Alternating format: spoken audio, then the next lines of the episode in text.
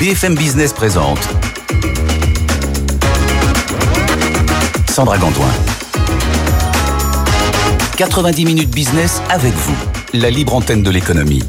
90 minutes business avec vous. Soyez les bienvenus dans cette émission, comme tous les jours entre 13h et 13h30. On est en direct en télé, en radio, sur les réseaux euh, sociaux, YouTube, LinkedIn, X et Facebook. Posez-nous vos questions. Aujourd'hui, on va parler de RSE, et d'hypercroissance. Les deux sont possibles. Comment on met ça en place? Est-ce que c'est incompatible? Pas du tout. Vous allez voir, on a un vrai bel exemple précis avec nos deux invités. Posez-nous vos questions donc à cette adresse avec vous, à bfmbusiness.fr. Posez-nous ces questions maintenant, comme ça on a le temps d'y répondre pendant toute cette demi-heure avec nos invités. Cédric Laroyenne est avec moi, directeur de l'engagement du groupe EPSA et délégué général de EPSA Fondation. On va évidemment définir euh, ce que c'est que cette entreprise. Merci d'être avec nous sur ce plateau. Nicolas euh, Concalve est avec nous, PDG euh, du groupe EPSA. Bonjour Nicolas. Ben, je vais commencer par vous. EPSA, dites-nous ce que fait cette, cette entreprise. Bonjour Sandra, merci. EPSA, c'est d'abord une aventure entrepreneuriale passionnante qui dure depuis plus de 20 ans et qui s'est très fortement accélérée depuis 6 ans. EPSA euh, rassemble aujourd'hui 3000 collaborateurs, experts, engagés, majoritairement en Europe, 22-28% euh, en France, 70% ailleurs en Europe et euh, ensuite un petit peu ailleurs dans le monde. Oui. Notre métier, donc, c'est la performance des entreprises. On a bâti une plateforme d'offres, de services et d'expertise au service de la performance de nos clients. On accompagne à peu près 5000 clients aujourd'hui dans trois grands domaines principaux. Le premier, la performance opérationnelle. Donc, on accompagne nos clients dans leur euh, gestion au quotidien, l'optimisation de leurs process, de leur organisation, de leur transformation transformation digitale, euh, transformation également euh, de l'organisation dans l'amélioration et la gestion de leurs coûts. On a des experts euh, spécialisés en IT, en RH, en finance, en supply chain, en achat, dans plusieurs domaines. Deuxième grand domaine d'intervention, le financement des entreprises dans le financement de leur transition mhm. énergétique, le financement de leur innovation et de leur R&D le financement également de leur transformation et de leurs investissements productifs. Et enfin, troisième domaine, la performance durable des entreprises. On accompagne nos clients euh, sur des sujets euh, tels que euh, le conseil en achat d'énergie, la performance énergétique, la stratégie RSE, la stratégie climat, la stratégie en développement durable. Finalement, vous, vous avez probablement dans cette activité, vous êtes obligé d'extrêmement bien connaître l'entreprise, les changements qui se présentent à l'entreprise, et Dieu sait qu'ils sont nombreux ces dernières années. 5000 clients, dites-vous, quel type de clients vous accompagnez justement? On accompagne des entreprises de toute taille et dans tous les secteurs d'activité, depuis la start-up jusqu'au grand groupe du CAC 40. On a une grosse partie de nos clients qui sont des ETI de 2000 à 10 000 salariés, mais on a vraiment euh, des clients dans toutes les catégories d'entreprises et tous les secteurs d'activité, services, industrie, BTP, transport, travail temporaire. On est n'a pas de spécialisation dans des domaines d'expertise, on est capable d'accompagner toutes les problématiques évoquées dans tous les secteurs. Et Nicolas Goncalve, Goncalve, pardon. Gonçalves. Gonçalves, c'est comme ça que ça, que, ça, voilà, vous faites bien de, de, me le dire. Merci beaucoup pour cette explication de ce qu'est votre entreprise. Cédric, euh, de votre côté, vous êtes délégué général notamment d'EPSA Fondation. C'est quoi EPSA Fondation et comment ça a été créé? EPSA Foundation, c'est, c'est euh, le start, c'est 2019. C'est presque la jeunesse finalement du projet d'entreprise EPSA sur, le, sur un nouveau modèle, un nouveau euh, modèle opératoire, la manière de faire notre business, qui est de se dire comment on vient rassembler, non pas des salariés, mais des citoyens qui sont dans notre entreprise, qui sont là à l'instant T autour d'une cause qui est indépendamment des nombreuses expertises, des cultures d'entreprise, des métiers différents. Comment est-ce qu'on les rassemble autour d'une cause liée à l'intérêt général?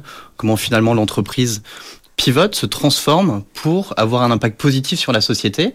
Et donc on a créé euh, cette entité juridique à part qui est EPSA Foundation, qui porte un projet d'entreprise mhm. pour réussir à avoir de l'impact auprès de structures associatives qui agissent par exemple sur l'insertion professionnelle, sur le sport et la jeunesse ou sur le climat.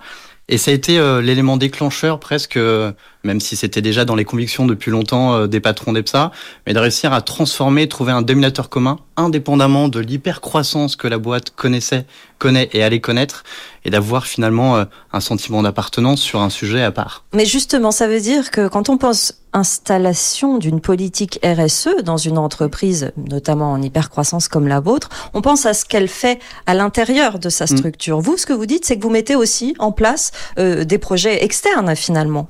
On est obligé, c'est une obligation. C'est une obligation encore plus quand on est une boîte de service et une boîte de conseil. Si on vient pas capter les signaux faibles en externe, on va se retrouver complètement euh, distancé par la compréhension du monde. Donc, mhm. c'est très important de réussir à comprendre finalement ce que les acteurs terrain nous disent, ce que les acteurs terrain font remonter, les actions qu'ils ont, et puis nous, notre capacité finalement à avoir un impact à notre échelle.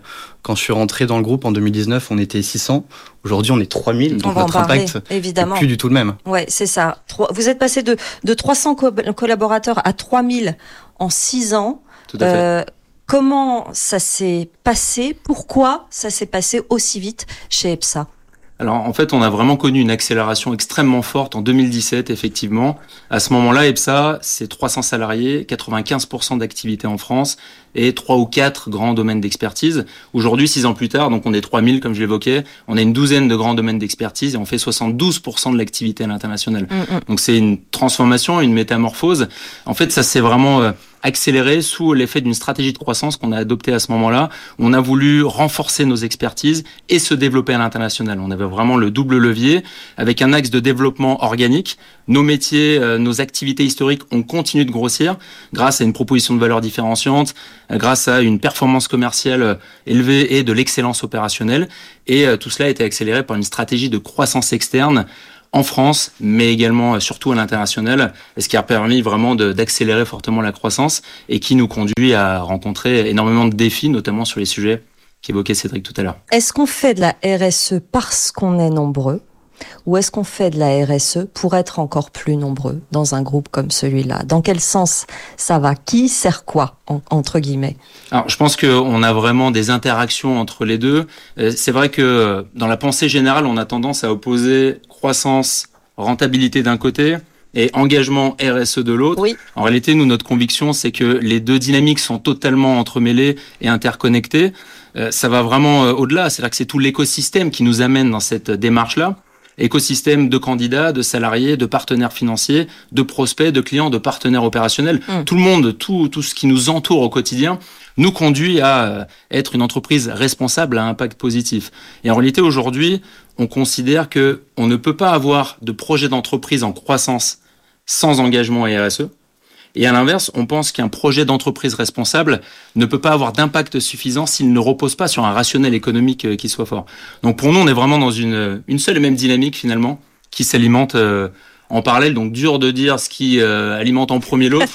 pour nous, on est vraiment exactement, on est vraiment dans une interaction permanente. Est-ce qu'on peut dire, est-ce qu'on peut expliquer chez EPSA, Cédric par exemple, quelle forme ça prend Quelle forme ça prend en interne. En externe, vous avez commencé un petit peu à nous, expliquer, mais concrètement, la mise en place comme ça d'une politique RSE, vous par exemple, depuis 4 ans, concrètement, vous avez mis quoi en place?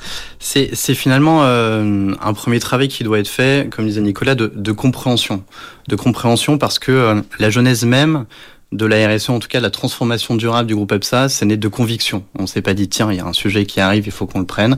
On savait déjà que ce soit Mathieu Gufflet qui est le fondateur ou que ce soit Nicolas, il y avait déjà cette fibre-là de se dire le trophée unique financier de réussite de l'entreprise ne peut plus fonctionner aujourd'hui, il faut quelque chose à côté. Mmh. Et c'est notre redevabilité finalement à la société, que ce soit sur notre capital humain ou que ce soit sur les ressources naturelles.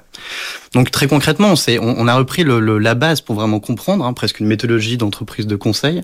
On a compris ce que voulaient nos parties prenantes, internes, externes, et on s'est dit, là où on pouvait avoir à notre échelle, en tant qu'entreprise de service, un impact, pas ponctuel, pas faire du palliatif, mais un impact durable et qui va venir transformer la boîte. Quand on se le dit, quand on est 600 il y a 4 ans, on se dit il faut qu'on pose aussi les bases d'une boîte, et ce que vous avez dit, 3000 et peut-être beaucoup plus demain. Bien sûr. Et donc euh, on a commencé par déjà se mettre euh, à niveau et se mettre euh, avec des fondations très très stable et assez solide sur des questions de gouvernance, sur des questions environnementales, ça datait de 2018-2019, et sur des questions sociales, qui encore une fois notre capital humain et notre richesse. On a cette obligation-là, à la fois d'en prendre soin, mais les rendre plus employables et d'avoir une promesse et une marque employeur qui bénéficie à tout le monde. Et je le répète avec une conviction qui est c'est notre responsabilité aujourd'hui d'entreprise, d'employeur de 3000 personnes, de se dire qu'est-ce qu'on fait pour ces 3000 citoyens-là. Et c'est mhm. comme ça qu'on les considère. Ça veut dire que leur engagement à eux, individuellement, chaque collaborateur euh, est complet et quotidien en quelque Exactement. sorte. Exactement. Et c'est là où on a voulu dépasser ce cadre uniquement de la RSE, puisqu'il y a maintenant un peu plus d'un an, on a fait le pari de créer cette direction de l'engagement sur lequel on s'est dit on va décloisonner l'intégralité des sujets liés à la performance des collaborateurs que ce soit la RH, que ce soit la mobilité, que ce soit la formation, que ce soit la RSE, la qualité mmh. de vie au travail. On, met, on rassemble tout ça, y compris en termes de budget et de porte-parole, dans une seule et même direction pour se dire finalement on amplifie la direction RSE, qui devient une hyper direction quasiment d'une grande partie des fonctions support pour amener nos consultants, nos collaborateurs, euh, donc nos citoyens à être plus employables et les engager sur une multitude de sujets. Euh, on a une, une question de, de, Caroline qui nous pose tout simplement cette question et elle a raison de le faire en début euh, d'émission. C'est quoi euh, la RSE On rappelle que ce sont justement ces critères dont vous venez de parler, euh, finalement des critères de gouvernance, des critères de politique sociale, de politique environnementale qui sont obligatoires aujourd'hui pour les entreprises. Et c'est vrai qu'elles sont parfois opposées à la, la, croissance économique, mais évidemment les entreprises travaillent énormément aujourd'hui à la mise en place de ces de ces critères. Nicolas, est-ce qu'il y a des difficultés quand on est une entreprise en hypercroissance à mettre en place euh, cela ou au contraire, cela, facilite euh, leur, euh, leur intégration? De mon point de vue, je considère que quand on est en croissance, tout est plus simple. Oui. C'est toujours plus simple de transformer une entreprise qui fonctionne, qui est rentable et qui a de super perspectives que de le faire quand on est en crise ou en retournement. Donc, de mon point de vue, quand on est en croissance, on a cette responsabilité d'aller encore plus vite sur ces sujets. Et comme l'évoquait Cédric tout à l'heure, le mouvement doit être impulsé par la direction générale, par le top management. Au niveau d'EPSA, effectivement, avec Mathieu Gufflet, qui est le président fondateur, que j'ai rejoint en tant qu'entrepreneur pour prendre la direction générale, tout le comité euh, exécutif, l'ensemble du top management, vraiment impulse au quotidien ce mouvement-là. Il faut que ça parte d'en haut pour ensuite vraiment euh, traduire cette volonté, cette ambition d'avoir un projet à forte valeur ajoutée humaine mmh. au quotidien non seulement effectivement dans les actions euh, qu'a mené Cédric au tout début, créer euh, une fondation, créer un département RSE, mais aussi derrière, au quotidien, dans nos actions, dans nos prises de décision, dans nos process, il faut vraiment que tout ça se diffuse pour que ce soit crédible et qu'on soit vraiment en cohérence entre les intentions qu'on affiche et derrière ce que vivent les collaborateurs en interne au quotidien, puisqu'on peut produire en externe un rapport euh, sur la base de quelques actions qui puissent être convaincants. En revanche, en interne, les collaborateurs pourraient sanctionner vraiment un manque de cohérence entre un discours afficher des actions. Donc vraiment, il faut que ça parte d'en haut du top management, que ça se traduise dans les faits, en action, et que ce soit vraiment euh, diffusé dans l'ensemble euh, des lignes euh, de l'entreprise. Que ça fasse partie intégrante de chaque étage de mmh, la prise de décision. Effectivement, il y a une vraie question de, de, formation, mais de formation continue du collaborateur quand on a, quand on doit prendre dans son logiciel mmh. interne en compte ces critères-là dans chacune de, de nos tâches quotidiennes. Cédric? C'est tout le challenge et c'est tout le défi de la RSE. C'est-à-dire qu'on est sur une temporalité qui n'a rien à voir avec celle que connaît historiquement l'entreprise. On est sur la transformation continue, sur la formation continue. Donc on sait que les collaborateurs, notamment moyenne d'âge du groupe 32 ans, donc on sait que les collaborateurs, encore plus dans les entreprises de conseil, euh, vont probablement pas faire toute leur carrière, vont pas faire 40 ans euh, chez nous. Donc on sait, on sait qu'ils sont là un certain temps, mais comment cette période-là, on arrive à les rendre encore plus avertis sur leur rôle de citoyen. Et finalement, leur dire, on ne demande pas à tout le monde d'être éco-responsable, etc., mais on leur demande d'avoir une éveil sur une majorité de sujets, puisque ça va influencer leur métier, mais ça va influencer leur vie pro, perso. Et donc, on a, on a, on a décidé là-dessus d'avoir ce programme notamment porté par la direction d'engagement qui porte aussi les programmes de développement RH, de formation continue sur ces sujets. Le sujet du climat, on sait que c'est le sujet qui dépasse les entreprises, c'est un sujet de société, c'est un sujet de citoyenneté même mondiale. On a décidé aujourd'hui de former 100%, de, 100 de nos collaborateurs en France à la fresque du climat, qui est un superbe atelier de d'éveil aux questions climatiques. Et on sait que ça va ruisseler dans la vie pro, mais y compris dans la vie perso. Donc c'est euh, cet impact-là qu'on va chercher avec un rebond. Sur la partie sociale, on a essayé de former là encore 100% de nos collaborateurs sur les questions de, de, harcèlement, de diversité, de RGPD, de code de conduite. On a une parité qui est euh, pile poil, on a 53% de femmes. Donc on essaie de devenir éveiller sur ces sujets en disant ce qui peut paraître normal, euh, comment on y est arrivé et comment mm. on continue et en progression continue, mais ça nécessite une transformation du leadership jusqu'au nouvel arrivant de manière euh, perpétuelle. C'est une demande, Nicolas, finalement, des collaborateurs qui rejoignent progressivement vos entreprises, parce que c'est vrai quand on travaille spécifiquement euh, dans la transformation des structures. On a affaire à beaucoup d'experts, on embauche beaucoup d'experts. Est-ce que c'est une, une de leurs demandes? Est-ce que c'est dû aussi à la, à la, génération de ces, de ces personnes qui viennent, qui viennent vous voir? Oui, clairement, c'est une demande, c'est une attente, euh, certainement plus forte chez cette nouvelle génération que euh, celle qui précède. Mais en tout cas, oui, elle est très généralisée. On le voit, toutes les études le démontrent et nous, on le voit en tant qu'employeur au quotidien. C'est une attente forte de la part des candidats pour nous rejoindre et de la part des équipes pour rester et, s'inscrire dans la durée. Comme l'évoquait euh, tout à l'heure Cédric et vous-même Sandra, dans notre métier, un métier de service, la quasi-intégralité de notre proposition de valeur repose sur l'engagement de nos collaborateurs, des femmes et des hommes qui au quotidien euh, font en sorte que euh, nos clients soient satisfaits, nous reconduisent leur confiance. Donc il faut être en capacité d'engager ces équipes et aujourd'hui on le voit.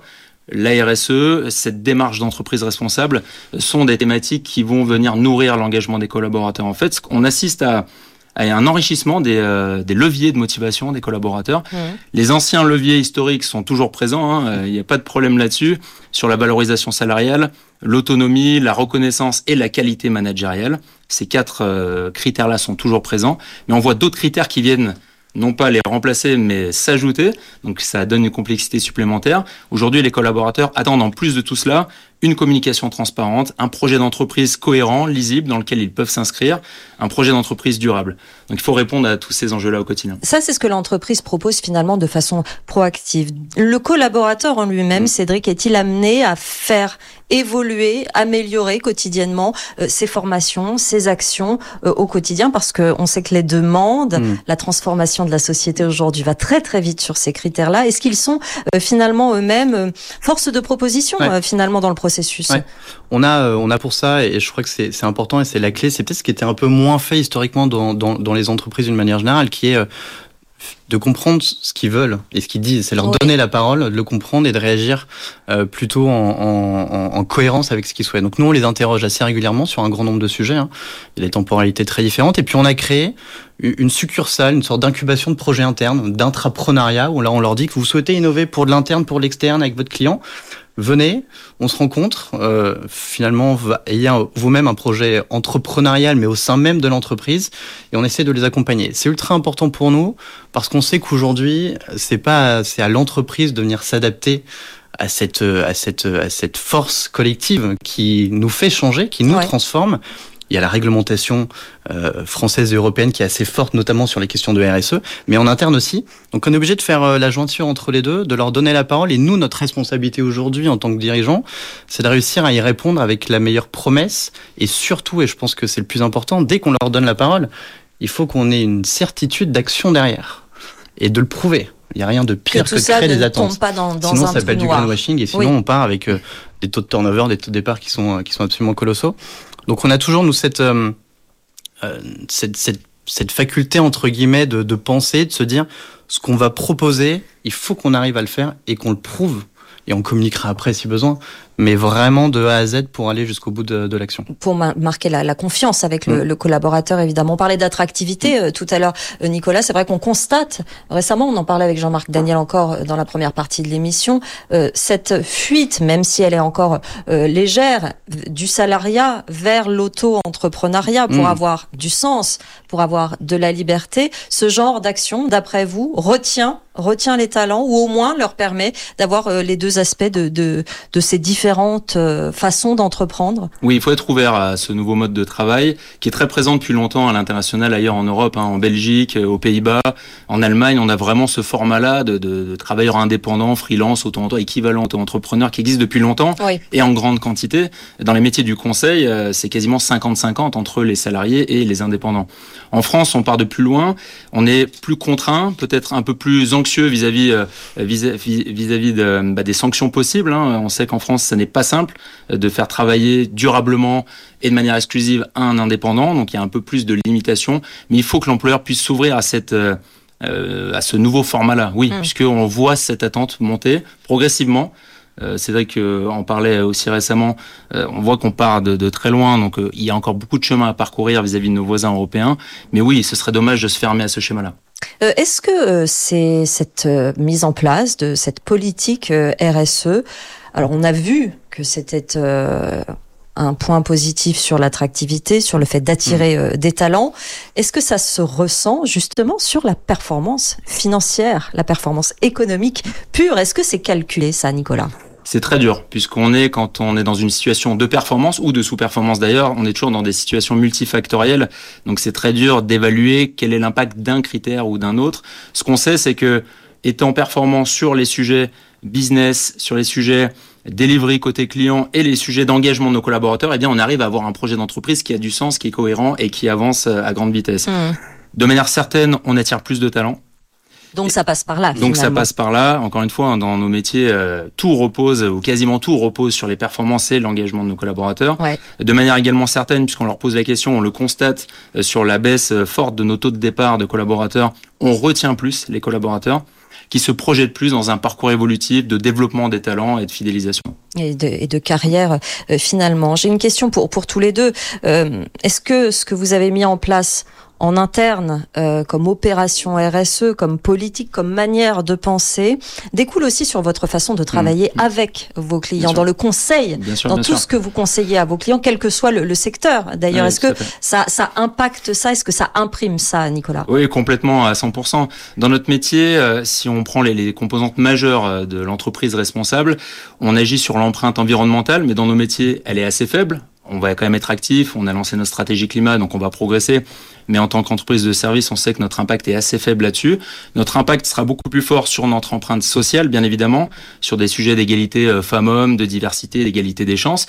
Mais là où on a le plus d'impact, c'est ce qu'on amène à nos clients quand on amène de l'expertise à nos clients pour leur permettre de décarboner euh, leur industrie, leur chaîne de valeur, eux-mêmes de devenir euh, des entreprises responsables, de bâtir leur stratégie RSE, leur stratégie climat, eh bien on a un impact qui se démultiplie à, la hauteur du nombre de nos clients qu'on Vous l'avez presque testé en interne, Mmh. c'est presque un peu ça. C'est réfléchi comme ça d'ailleurs, Bah, peut-être? c'est ce qu'on se dit en fait, c'est que euh, on peut prendre nous, en tout cas, du fait qu'on soit en hypercroissance, cette liberté-là d'être un labo interne pour Oui. savoir ce qui fonctionne. On a cette diversité des métiers aujourd'hui qui peut nous permettre de venir intégrer de la RSE dans chacun des maillons de nos offres.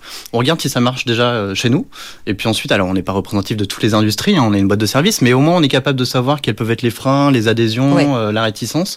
On les travaille, ce qui permet d'avoir ce, ce labo-là, hein, quasiment en interne, avant de pouvoir déployer des offres avec vraiment de l'impact déjà presque éprouvé sur le marché, pour avoir une action très rapide. Ces sujets-là, finalement, tous ces enjeux sociétaux nécessitent de l'action rapide avec euh, un ROI presque court terme.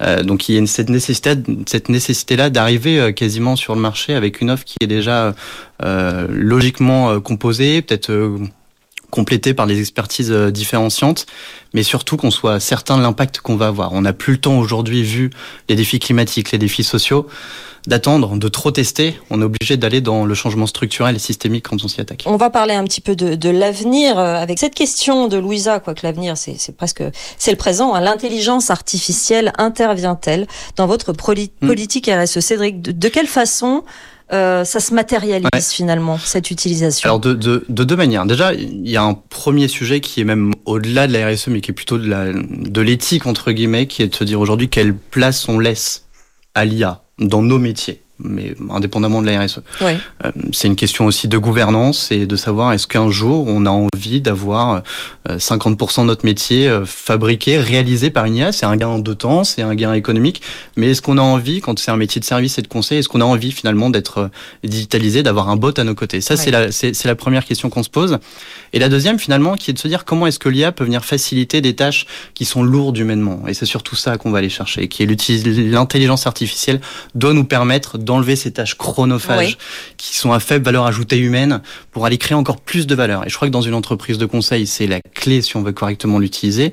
L'IA pour l'IA, c'est fantastique, mais l'IA avec de la conscience de l'éthique et de la gouvernance au profit de l'humain, pour moi, c'est la direction, entre guillemets, aujourd'hui qu'on doit réussir à prendre. Nicolas, de toute façon, on ne peut plus faire sans. Donc, il faut l'intégrer de la façon la plus intelligente Tout qui soit dans la stratégie de l'entreprise. Oui, tout à fait. Surtout qu'en ce moment, on voit que ça avance à, à grande vitesse. On, on a eu euh, des annonces extrêmement impressionnantes cette semaine sur votre média d'ailleurs, euh, du patron d'OpenAI, avec les différentes versions de ChatGPT, l'IA générative. Donc oui, on peut pas faire sans ou faire comme si ça n'existait pas. Le phénomène est en marche et donc il faut l'appréhender avec beaucoup de vigilance, mais l'appréhender malgré tout, comme l'évoquait Cédric. À quoi va ressembler la politique RSE de demain? Tout, va, tout ça va Mm. très vite, vous le pensez, vous l'avez euh, même vraiment mis en forme euh, spécifiquement euh, chez EPSA. Euh, à quoi vous réfléchissez concrètement, Cédric, pour demain? Est-ce qu'elle n'existe plus en fait, Cette aujourd'hui, politique cette politique RSE, c'est qu'elle soit tellement euh, irriguée. Alors, D'accord, euh, je, certes, je- je- mais je- entre-temps. je, je- je ne sois plus chez EPSA, en fait. euh, non, non, c'est que euh, foncièrement aujourd'hui, on a besoin, pour que ce soit plus un sujet demain, on a besoin qu'aujourd'hui ce soit un sujet. On a besoin de transformer euh, les mentalités, les process, nos parties prenantes, même si ça arrive de partout. Et tant mieux, il y a une super dynamique encore une fois qui est créée et qui est qui est presque très spontanée. Aujourd'hui, on est obligé d'en faire un sujet, d'en avoir un département RSE. On est obligé d'avoir une fondation pour aller travailler sur l'intérêt général. L'ambition, c'est que ce soit le projet d'entreprise, mais que ce soit dans l'ADN. En fait, on vient rentrer dans, euh, on vient infuser finalement dans la manière dont fonctionne l'entreprise. Aujourd'hui, une éthique, une parité, euh, une attention sur le climat qui devient en fait euh, induit à notre métier et, et normal et logique. Et c'est même plus une feuille de route c'est euh, la manière dont aujourd'hui une entreprise doit fonctionner et elle doit rouler comme ça. Je vois ce que vous voulez dire. En revanche, les critères évoluent en permanence. Et quand on va résoudre certains problèmes, il va en arriver d'autres. Le salarié euh, a envie euh, d'une entreprise inclusive, certes, mais d'une frontière moins évidente entre la vie professionnelle, la vie, la vie personnelle. Tout cela fait que finalement, les exigences, mm. il y en aura toujours, Nicolas. Toujours, toujours. C'est difficile de se projeter. Euh, quand il s'agit de prospective, on avance avec beaucoup d'humilité. Hein. Euh, on a conscience de ce qu'on doit faire aujourd'hui. On le fait avec un maximum d'énergie et de conviction au quotidien, en embarquant l'ensemble euh, de nos parties prenantes.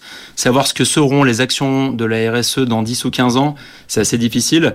On le voit par moments, on a cru comprendre ou cru observer une évolution dans les attentes des collaborateurs. Puis il y a eu marche arrière sur plein de sujets, hein, le télétravail, le tout télétravail, ou effectivement cette entreprise qui devait à un moment donné répondre à tous les objectifs du collaborateur. On voit qu'à nouveau, les collaborateurs attendent une frontière sphère privée, sphère euh, professionnelle. Donc, c'est difficile. On aborde les choses avec humilité en essayant d'avoir un coup d'avance sur nos clients qu'on doit accompagner sur ces sujets, mais malgré tout euh, en attendant d'observer euh, de, de, vraies tendances de fond. On regarde un peu ce qui se passe, en dernière question, on regarde un peu ce qui se passe justement dans les autres pays, comme vous êtes très implanté euh, à l'extérieur. Est-ce qu'il se fait de mieux mm. à l'extérieur chez nos voisins pour l'appliquer, voir, tester? Cédric? C'est une obligation, ouais. puisque finalement ces sujets-là sont des sujets qui sont traités peut-être localement, mais que c'est mm. des sujets mondiaux. Ouais. la place de la femme dans l'entreprise, la question climatique indépendamment du pays euh, ou du continent, euh, de la géographie, ce sont des sujets qui sont qui concernent tout le monde.